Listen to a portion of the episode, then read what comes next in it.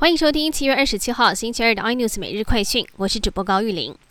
台积电专利申请破纪录了，上半年发明专利总共申请一千两百六十三件，年增百分之两百三十七，创历年同期的新高，也展现龙头领先地位。外国法人发明申请前十大榜上，还是以高通以四百五十四件排名第一，其余都是常见的老面孔，包括了三星电子、ASML 等半导体电子大厂。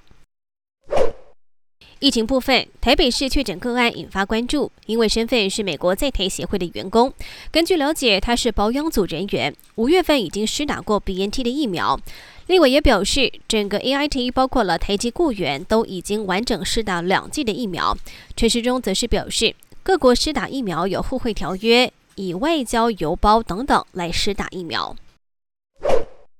中华奥会官网都会在赛前贴出比赛预告，但是桌球教父庄智渊二十五号的赛程，中华奥会小编都比赛完了才补上，引发网友非常不满。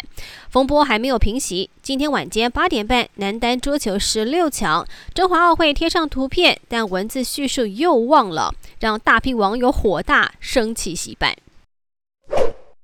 东京奥运正式开幕第五天，各项赛事如火如荼的举行，但是疫情却再度失控了。日本东京二十七号新增超过三千例的确诊，首度突破三千大关，更创下有史以来的最高纪录。不过，我们的中华队传来了好消息，备受期待的举重女神郭幸淳今天五十九公斤级重磅登场，在抓举开把一百公斤顺利举起。虽然第二次试举失败，但第三次顺利过关，以一百零三公斤缔造新的奥运纪录，也是我们的中华代表队首面金牌，也是他个人第五面奖牌，让郭幸淳风光进账两千万国光奖金。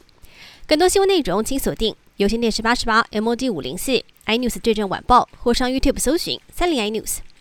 感谢台湾最大 Podcast 公司声浪技术支持，您也可以在 Google。Apple、Spotify、KKBox 收听最新 iNews 每日快讯。